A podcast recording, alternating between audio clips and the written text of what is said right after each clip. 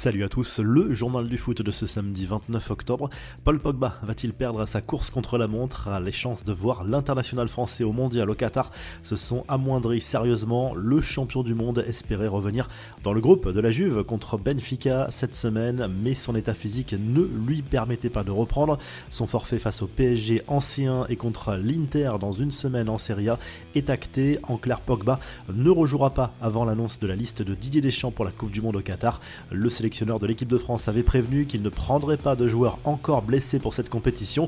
Fera-t-il une légère entorse à ses convictions pour cette fois? Réponse le 9 novembre prochain. Coup de théâtre dans le procès Neymar. Le parquet espagnol a retiré toutes les charges contre la star du PSG et les autres accusés du procès se tenant à Barcelone sur les irrégularités présumées à propos de son transfert de Santos vers l'UFC Barcelone en 2013.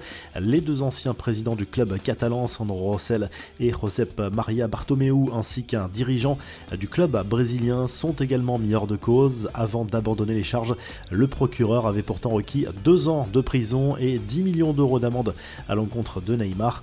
Les infos et rumeurs du mercato, l'une des clauses secrètes négociées entre le Barça et le Bayern pour le transfert de Lewandowski révélée. Selon Bild, le club catalan devra faire un chèque de plus d'un million d'euros chaque saison lorsque le buteur polonais marquera au moins 25 buts, toutes compétitions confondues.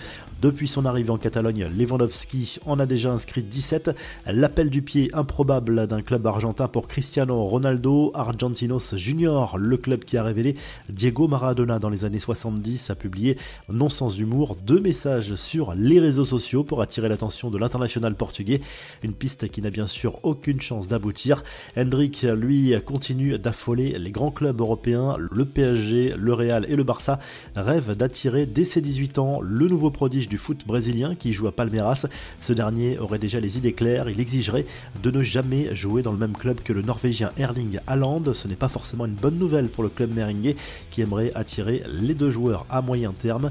Les infos en bref, Igor Tudor imperméable aux critiques après 4 défaites sur les 5 derniers matchs. Le coach de l'OM n'échappe pas à une remise en question de la part de certains médias. Lui s'en manque complètement et continuera de coacher de la même manière. Ça fait partie du foot. Quand on gagne, on est les plus forts. Quand on perd, on est les plus nuls. Je respecte votre travail de journaliste et je sais que quand les résultats ne sont pas là, on essaye de trouver les coupables, mais le rôle de l'entraîneur est de se baser sur des choses concrètes, à lâcher le technicien croate avant le déplacement à Strasbourg.